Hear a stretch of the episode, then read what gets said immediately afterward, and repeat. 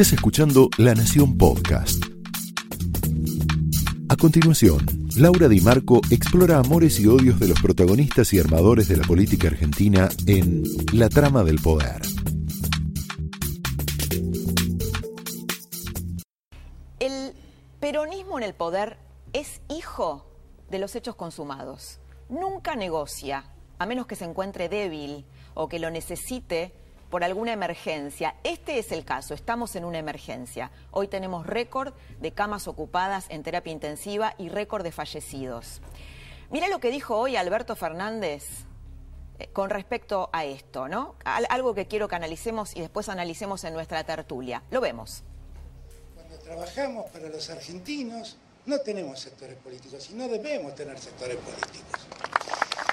Y si y si ese trabajo además ocurre en medio de una pandemia, menos derecho tenemos a diferenciarnos. Menos derecho. Porque nuestra obligación está con cada uno de ustedes. Claro, vos tomás esta parte y decís, bueno, qué bárbaro, ¿no? Un presidente que quiere dialogar, que quiere acercar las partes. Suponete que llegás a la Argentina y mirás esto. El problema es que él, en un extraño caso de disociación al estilo del Dr. Jekyll y Mr. Hyde, ¿te acordás que ese doctor que se desdoblaba en, este, en, un doctor probo y en un doctor siniestro? Bueno, se diferencia todo el tiempo en la misma frase, ¿no? Dos segundos después, cachetea y pide consensos. Cachetea a la oposición y después le pide amor, todo al mismo tiempo. Antes por lo menos lo hacía en tiempos diferentes, ahora lo hace todo al mismo tiempo.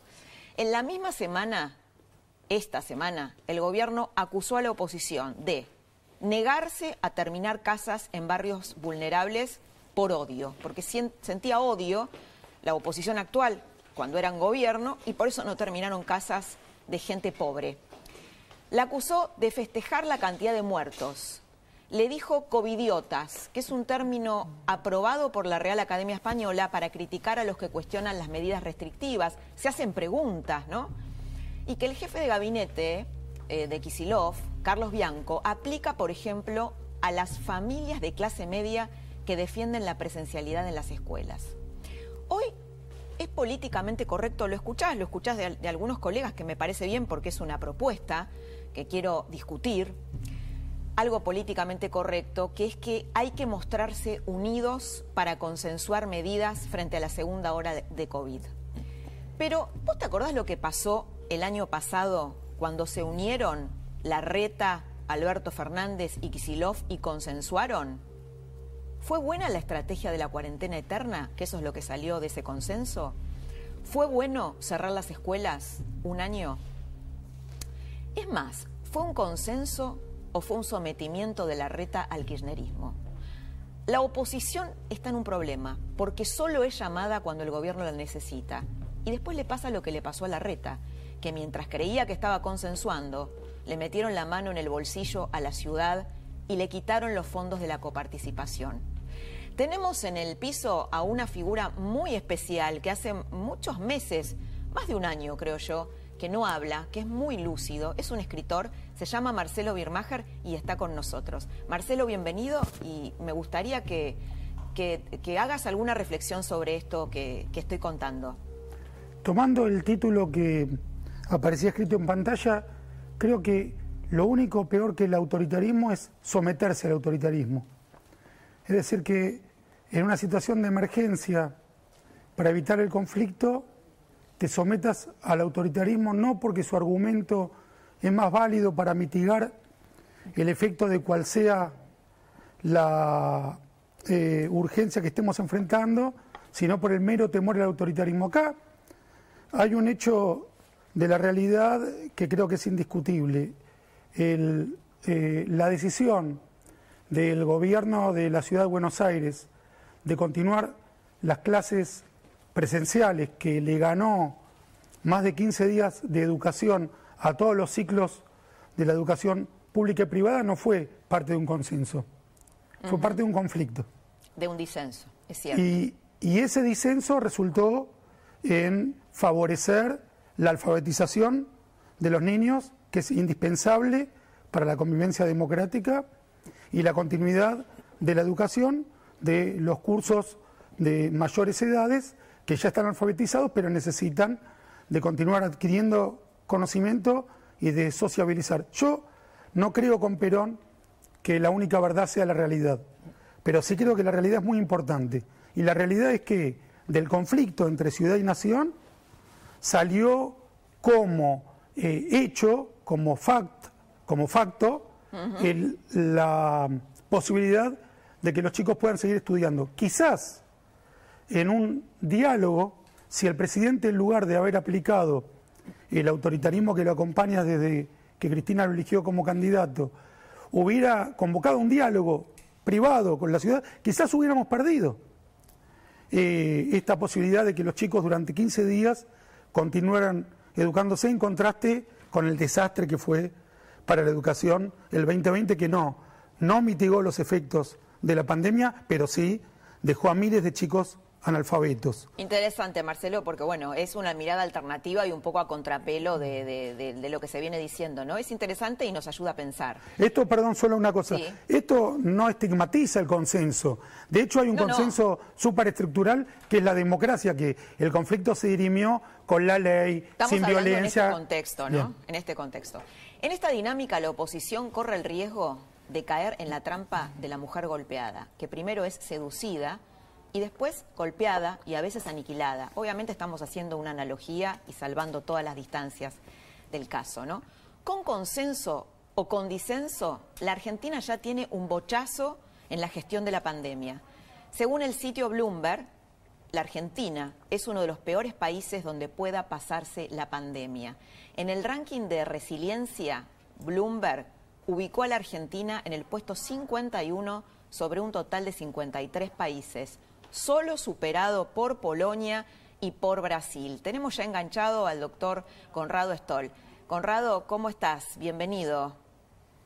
Buenas noches, Laura. Buenas noches. Me gustaría una reflexión sobre, esta, sobre este bochazo ¿no? que tenemos con datos, ¿no? Esto no lo opina ni la oposición ni los medios hegemónicos, como diría el kirchnerismo, sino un sitio con datos objetivos aún sin citar a Bloomberg, te digo la variable que tenés que tener en mente para analizarlo y concluir qué se puede hacer para que la gente lo entienda. Sin Bloomberg se puede decir que se manejó muy mal, porque las pandemias se manejan con testeo y aquí no ha habido suficiente testeo y por lo tanto no identificás a los contagiados para sacarlos de la comunidad y que no contagien, para aislarlos. Y con vacuna, no tenemos vacuna claramente se manejó mal, porque se podía haber previsto esto, lo del testeo se podría haber corregido, se podría corregir hoy, hoy en día. La ciudad ya tiene camiones con testeo del que se llama testeo rápido antígeno por la ciudad para gente asintomática, pero esto habría que escalarlo muchísimo con la cantidad de contagiados que hay. Entonces sí, muy mal manejo de pandemia. Sistema de salud. Desde el comienzo, desde antes de la pandemia, este es un sistema de salud muy débil, comparado con cualquiera y siempre está lleno. Esto del 60%, 65, 70, nunca lo entendí. Todas las terapias intensivas siempre están totalmente llenas. Lo que sucede es que se recambian. El paciente se cura, la mayoría, por suerte, se mejoran, alguno muere y recambia. Lo que está pasando ahora es que los pacientes entran a terapia intensiva, una enorme proporción con COVID, esos pacientes están mucho tiempo en la terapia, no se recambian y se llenan, se saturan. Y es muy desparejo, además de ser débil, es muy desparejo, pero yo literalmente hace minutos acepté dos pacientes con accidente cerebrovascular a nuestra unidad en el Güemes. Lo que te quiero decir es que el, sistema está al límite, pero no saturó. No es la India con dos personas por cama. Eh, una, una, pregunta para una respuesta cortita, Conrado. Eh, la variante británica y la variante de Manaos que está circulando, que hay un, un porcentaje alto, ¿qué significa eso? Que está circulando en el país, ¿no? Tiene circulación en el país. Definitivamente están todas las variantes, la mayoría en el país se detectan, pero cuánto se dispersan no es lo importante. Cuidado, Laura. Esa información de que el 70% es Manaos, el miedo que tenía Estados Unidos de que la 117 del Reino Unido los invadiera, y efectivamente los invadió y es la predominante. Pero acá, ese 70%, 60% que se reportó hoy, es sobre una de muestras ínfima. Es sobre 70, 80 muestras. Hay 23.000, hoy hubo 26.000 infectados en el mundo se hace el 10% de eso, hay que estudiar la genética para saber realmente cuán dispersa está la variante. Entonces, en la pequeñísima muestra que tomaron, había una gran dispersión de esas variantes que sí son más dañinas. Es importante, es importante, viste, cuando tenés las estadísticas poder leerlas correctamente, ¿no? Es tan importante las estadísticas como su lectura. Como cuenta Jaime Rosenberg hoy en La Nación, la ciudad y la provincia, bueno, están intercambiando mensajes para intentar llegar a los mayores acuerdos antes de que pierda vigencia el DNU que firmó Alberto Fernández. Hace 15 días lo contábamos recién con, con Feynman. El presidente va a hablar mañana hablaría mañana para informar sobre las nuevas restricciones. ¿Qué se sabe hasta ahora, hasta este momento, sobre ellas? Te digo las más importantes y las que podrían influir sobre tu vida cotidiana. Habría una mayor restricción horaria para la actividad comercial. Podrían cerrar locales no esenciales, los locales comerciales, eh, a las 18 o 19 horas en lugar de las 20, como sucede ahora de los 73 carriles de ingreso y de egreso que tiene la ciudad, bloquearían, controlarían 23. Este control comienza esta noche, ahora, esta misma noche. La ciudad propone suspender la construcción por 15 días, también las actividades profesionales independientes. Esto implicaría quitar de circulación a unas 350.000 personas. Se trata de que muchas menos, personas circulen por las calles ¿no? y sobre todo en transporte público. Se van a dar de bajas los permisos para esenciales y tendrías que tramitarlos de nuevo con más restricciones, es decir, te la van a hacer más complicada. Hoy en día mucha gente puede tramitar permisos sin ser esencial, esto no sería así. El conflicto sigue siendo la educación entre nación y ciudad. Eh, mientras la nación busca suspender la presencialidad, la ciudad quiere ir a una bimodalidad en la secundaria y estaría garantizada la educación presencial en la primaria. Esto es muy importante y esto es una novedad, una noticia, una primicia de estas últimas horas. Pero claro, la incoherencia acá es que el gobierno restringe por un lado, pero suma por otro, porque está estudiando sumar a los piqueteros como personal esencial y estudia además otorgarle 70.000 vacunas. Mira cómo lo argumentó el chino Navarro, que es el líder del movimiento Evita. Lo escuchamos. Son mujeres y hombres, generalmente mujeres, que están en la primera línea, por eso se considera que tienen que ser denominados personales esenciales. No estaría mal volver a, hacer un homenaje a todas esas mujeres, como tantas otras mujeres en otros lugares sociales, en distintos lugares de, la Argentina y hombres que soportan esta pandemia, que son la columna vertebral que mantiene de pie Argentina. Bueno, en realidad los datos muestran que la cosa es al revés, ¿no? La columna vertebral de la Argentina, si hablamos en términos de contribución a la economía, es la clase media, que aporta con sus impuestos a los subsidios que reciben los movimientos sociales.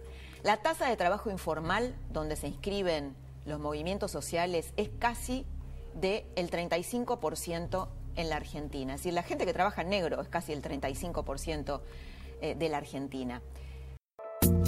Esto fue La Trama del Poder con Laura Di Marco, un podcast exclusivo de La Nación. Escucha todos los programas de La Nación Podcast en www.lanacion.com.ar. Suscríbete para no perderte ningún episodio. Estamos en Spotify, Apple Podcast, Google Podcast y en tu reproductor de podcast favorito.